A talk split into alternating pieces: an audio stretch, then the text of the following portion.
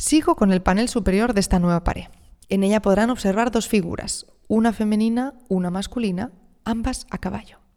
Parece que están en una ciudad, parece que están celebrando algo.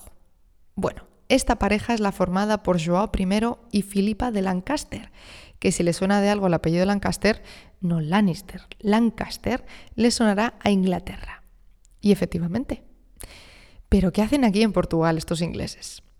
En el siglo XIV vienen a defender Portugal. Ha muerto un rey portugués sin descendencia, el trono se ha quedado vacío y los portugueses muy preocupados porque alguien se lo consiga arrebatar. Así que aquí vienen los ingleses a conservar ese trono para el país. Las sospechas que tienen los portugueses, totalmente infundadas, porque al otro lado de la frontera siguen los castellanos, ojo a visor, para quedarse con el trono portugués.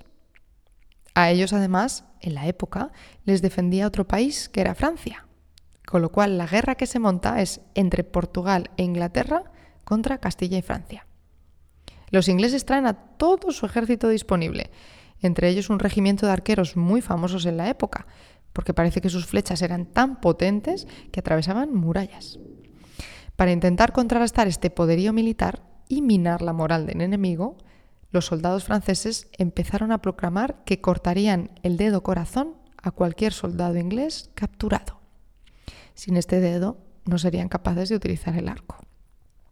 Los ingleses y su humor tan característico hicieron que, como provocación, estos soldados empezaran a, bueno, a levantar el dedo corazón para enseñar a los franceses que muchos, muchos soldados no habían capturado.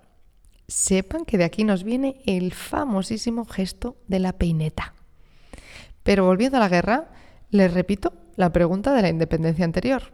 Portugueses e ingleses contra franceses y castellanos. ¿Y entonces quién gana? Espero ir por el fondo un Portugal porque efectivamente la Confederación Franco-Castellana no tiene nada que hacer y ganan los portugueses y los ingleses. Para sellar esta alianza y celebrar la victoria, coronan a Joao I, el hijo ilegítimo del rey fallecido, y lo casan con la casa más antigua y más noble de Inglaterra, los Lancaster. Como decía, todo esto ocurre en el siglo XIV, y a partir de ahí nos encontramos con la alianza militar inquebrantable angolusa, la más antigua de Europa, que además sigue en activo. Así concluimos esta segunda historia de independencia portuguesa.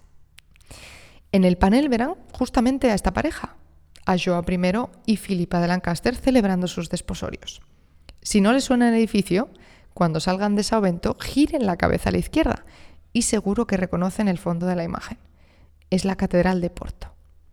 Una única curiosidad extra sobre esta historia. Ambos países debían de estar muy contentos porque la boda se celebró durante un año. Sí, sí, con sus días y sus noches. Lo de las bodas gitanas en España, nada en comparación. Pero continuemos. ¿Dónde se encuentra la tercera y última independencia? Pues en el panel inferior a este que hemos recorrido. Ahí verán una historia algo distinta. Una figura masculina, solitaria, que levanta una bandera en actitud algo beligerante. Este personaje es el infante don Enrique, precisamente hijo de Joao I y de Filipa de Lancaster. Se le conoce también como Enrique el Navegante, pero bueno, de navegante tuvo bien poco porque cogió un barco en su vida, aunque fue para comenzar la expansión colonial que los portugueses nombraron muy rimbombantemente el Imperio Portugués de Ultramar. En 1415 se inaugura este imperio con la toma de una ciudad, no tan lejana a las fronteras portuguesas.